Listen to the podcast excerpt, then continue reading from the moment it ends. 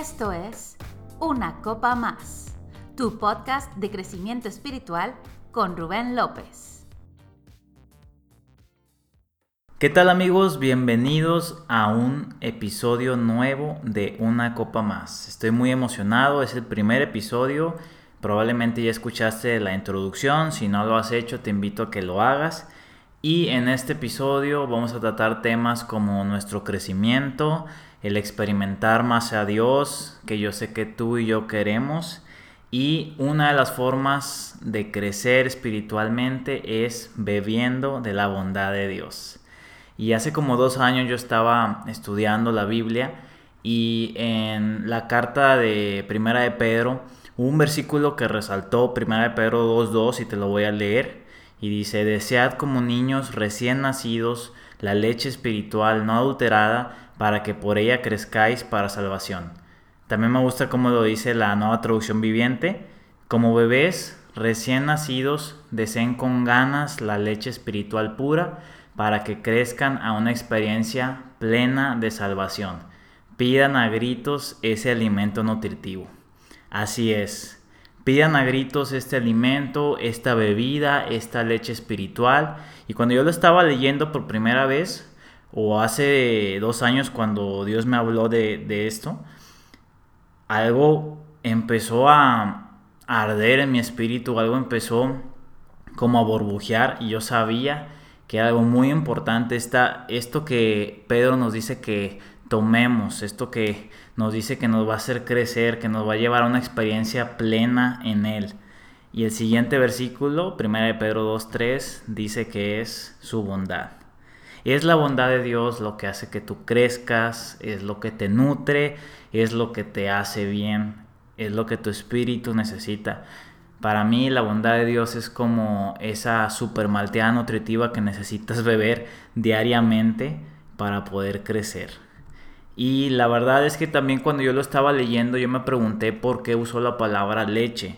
Y obviamente pues es una analogía, pero una de las primeras preguntas que pudiera salir es si al decir leche se refiere solamente para bebés, para eh, cristianos bebés o bebés espirituales, pero la verdad es que no.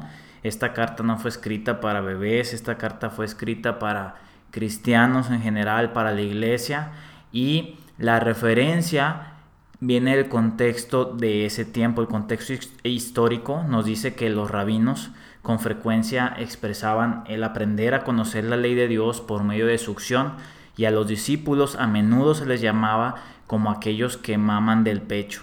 Entonces para ellos la leche de un bebé era tan elemental que ellos sabían que sin ella el bebé podía morir.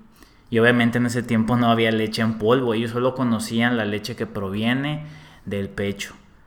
Y en cierta forma es vida para el bebé. Entonces de la misma forma la bondad de Dios es vida para nosotros y la necesitamos. Y entonces cuando dice desead como niños recién nacidos es similar a cuando Jesús les dijo a sus discípulos sean como niños, tengan esta actitud de desear, de necesitar, de buscar con todo tu corazón, con toda tu mente, con todas tus fuerzas la bondad de Dios en tu vida. Y la verdad es que Solo vas a crecer al grado que comprendas la bondad de Dios. Solo vas a crecer al grado que tú decidas aceptar que Dios es bueno en tu vida y que lo empieces a ver alrededor de todo lo que sucede en tu vida. Y hablando un poquito más de la bondad, la verdad es que pues lo escuchamos mucho. Yo creo que todos hemos leído en algún salmo que Dios es bueno, que para siempre es su misericordia. Y cuando yo estaba leyendo también me pregunté, pues, ¿qué significará la bondad de Dios? Obviamente sabemos, pues, que Él es bueno, pero ¿qué significa o qué otro significado la Biblia nos da acerca de su bondad? Y eso me llevó a Éxodo 33, versículo 18 y 19, donde vemos una conversación que Moisés tiene con Dios. Ellos eran mejores amigos, Dios eh, hablaba cara a cara con él y eso habla de un nivel muy cercano de relación, una intimidad muy cercana. Y en este pasaje Moisés le pide a Dios algo, le dice, muéstrame tu gloria. Él quería una prueba tangible de que Dios estaba con él. Y lo que dice Dios es algo muy, muy interesante y muy loco. Dios le dice, yo haré pasar toda mi bondad sobre ti. Ojo, Moisés le pide la gloria y Dios le dice, yo pasaré mi bondad. La gloria de Dios es su bondad o su bondad es su gloria.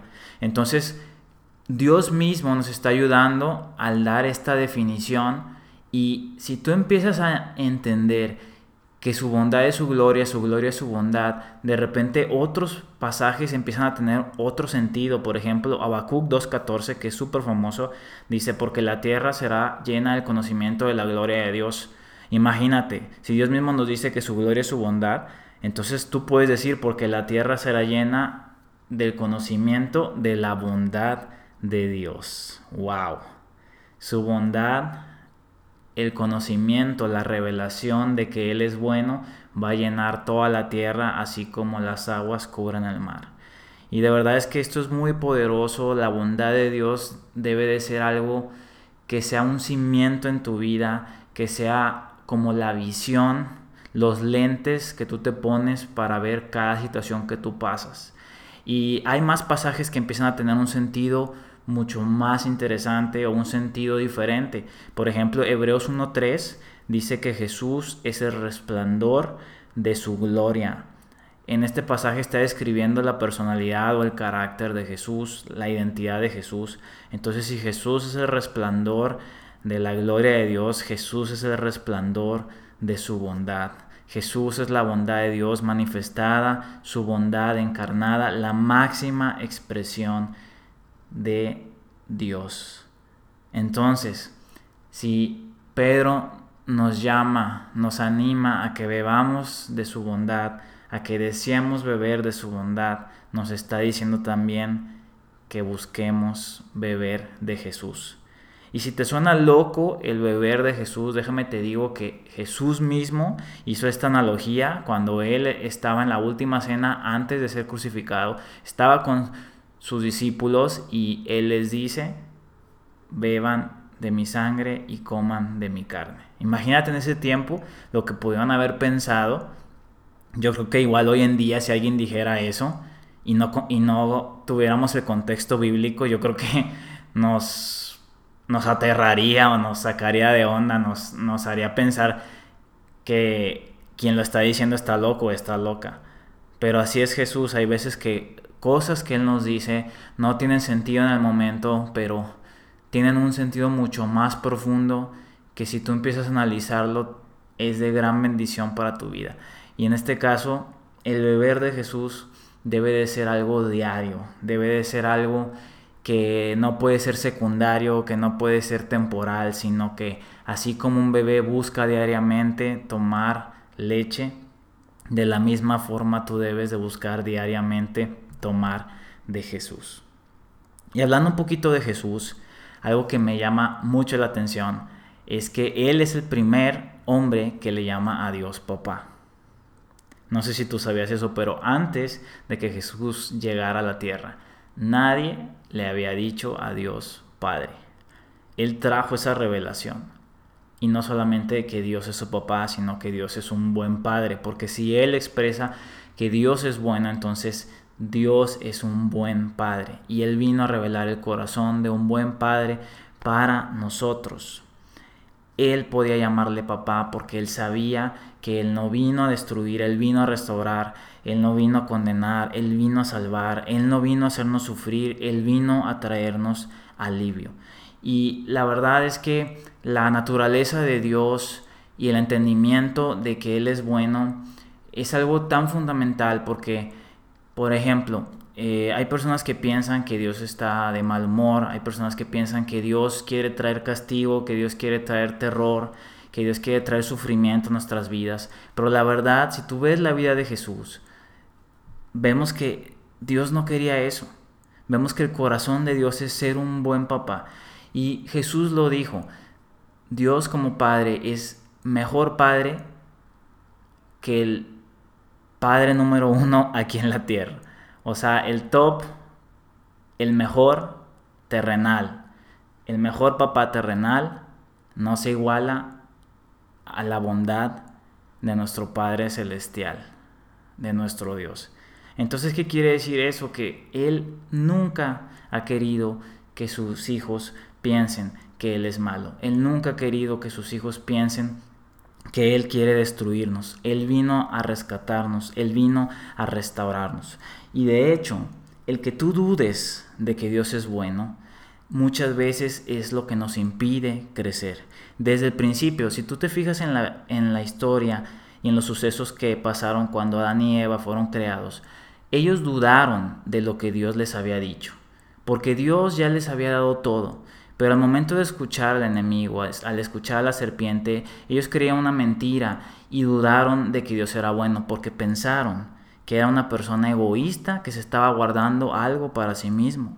Ellos pensaron, bueno, pues a lo mejor Dios no dijo la verdad, a lo mejor sí se está guardando algo, a lo mejor sí no se está prohibiendo o nos está limitando de tomar este fruto porque no quiere que seamos como Él, cuando la verdad es que Él siempre había querido que fueran como Él. Génesis 1.26 dice que fuimos hechos a su imagen y semejanza. Entonces el dudar de la naturaleza de Dios puede no solamente impedir que crezcas, sino puede también limitarte y puede hacer que caigas. otra historia es la parábola del hijo pródigo donde vemos que el corazón de Dios es un padre que te quiere regalar todo, que te quiere regalar su casa, que te quiere regalar su ropa, sus cosas y el platillo más delicioso, el banquete más delicioso. Dios quiere hacerte una fiesta porque Él está agradado en tu vida, porque ve la vida de Jesús a través de ti. Entonces, tú no debes de dudar que Dios es bueno. No, no tomes ese pensamiento y deséchalo y transfórmalo hacia la verdad, que Él siempre es bueno y Él es un buen Padre. Otra cosa interesante de su bondad es que nos lleva a cambiar. Romanos 2.4 dice, ¿no ves que desprecias las riquezas de la, bondad de, de la bondad de Dios, de su tolerancia y de su paciencia, al no reconocer que su bondad quiere llevarte al arrepentimiento? ¿Qué es lo que está diciendo aquí? Que es su bondad lo que te lleva al arrepentimiento. Y ojo, porque la palabra original para arrepentimiento es cambiar de parecer o cambiar de caminar. Lo que está diciendo aquí es que lo que realmente te hace cambiar es saber que Dios es bueno. No, no saber que Dios te quiere castigar, no saber que Dios te quiere condenar. Lo que realmente te transforma es conocer que Dios quiere lo mejor para ti, que Él tiene buenos pensamientos, pensamientos de paz y de bien para tu vida. Así que también tú lo puedes trasladar para las personas que están cerca de ti, por ejemplo, tu un vecino, tu familia, un compañero de trabajo, tu jefe. Si tú de verdad quieres que ellos sean transformados, tú debes de presentarles la bondad de Dios y presentarles la verdad de que Dios es bueno. Porque la verdad, con condenación o con hacer sentir mal a alguien o con presentarles un Dios enojado, un Dios que eh, solamente eh, está buscando castigarlos, pues la verdad es que no van a cambiar. Quizá en el momento puedan sentir miedo y ese miedo los puede hacer eh, a tomar ciertas decisiones o hacer ciertas cosas, pero la verdad lo que dice este pasaje es que la verdadera transformación sucede cuando ellos aceptan y reciben la revelación de que Dios es bueno. Y además, nadie quiere que le diga sus fallas, porque ya sabemos cuáles son nuestras fallas, ya sabemos cuáles son nuestros errores. Pero si tú les dices algo diferente, si tú les presentas la verdad de que Dios es bueno, estoy seguro que eso los va a llevar a cambiar. Ahora, la bondad de Dios tiene que ser probada, tiene que ser bebida. Salmos 34.8 dice, prueben y vean que el Señor es bueno. Qué alegría para los que se refugian en Él. La única manera en la que tú vas a experimentar la bondad de Dios es probándola, es bebiéndola, y, recibiéndola en tu propia vida. ¿Cómo lo puedes hacer? Muy sencillo, en una situación que ahorita estás pasando. Yo sé que a lo mejor ahorita estás pasando por un momento difícil, por una dificultad, por un problema. ¿Cómo se vería reflejado la verdad de que Dios es bueno en esa situación? Para mí es, como Dios es bueno, yo sé que me va a ir bien. Como Dios es bueno, yo sé que Él me va a cuidar. Como Dios es bueno, yo sé que Él es mi proveedor. Como Dios es bueno, yo sé que Él está conmigo y por eso no temeré. Son simplemente algunas afirmaciones, algunas conclusiones que parten de su bondad. Como Él tiene un buen deseo, Él tiene una, buena voluntad para mí, yo puedo concluir diferente acerca de esta situación. Y puedo continuamente decidir beber de su bondad. Escoger su bondad como mi principal bebida, como mi principal alimento, no importa la situación. Y eso es lo que yo te quiero animar en este episodio. Escoge su bondad, escoge beber de su bondad, escoge beber de Él. A lo mejor hay otras bebidas que se te pueden presentar, pero Él y su bondad es lo que realmente va a hacer que tú crezcas. Su bondad es lo que realmente va a hacer que tú llegues al potencial que Dios tiene para ti. Escoge hoy beber la bondad de Dios y tu vida jamás será igual. Gracias por escuchar una copa más. Hasta la próxima.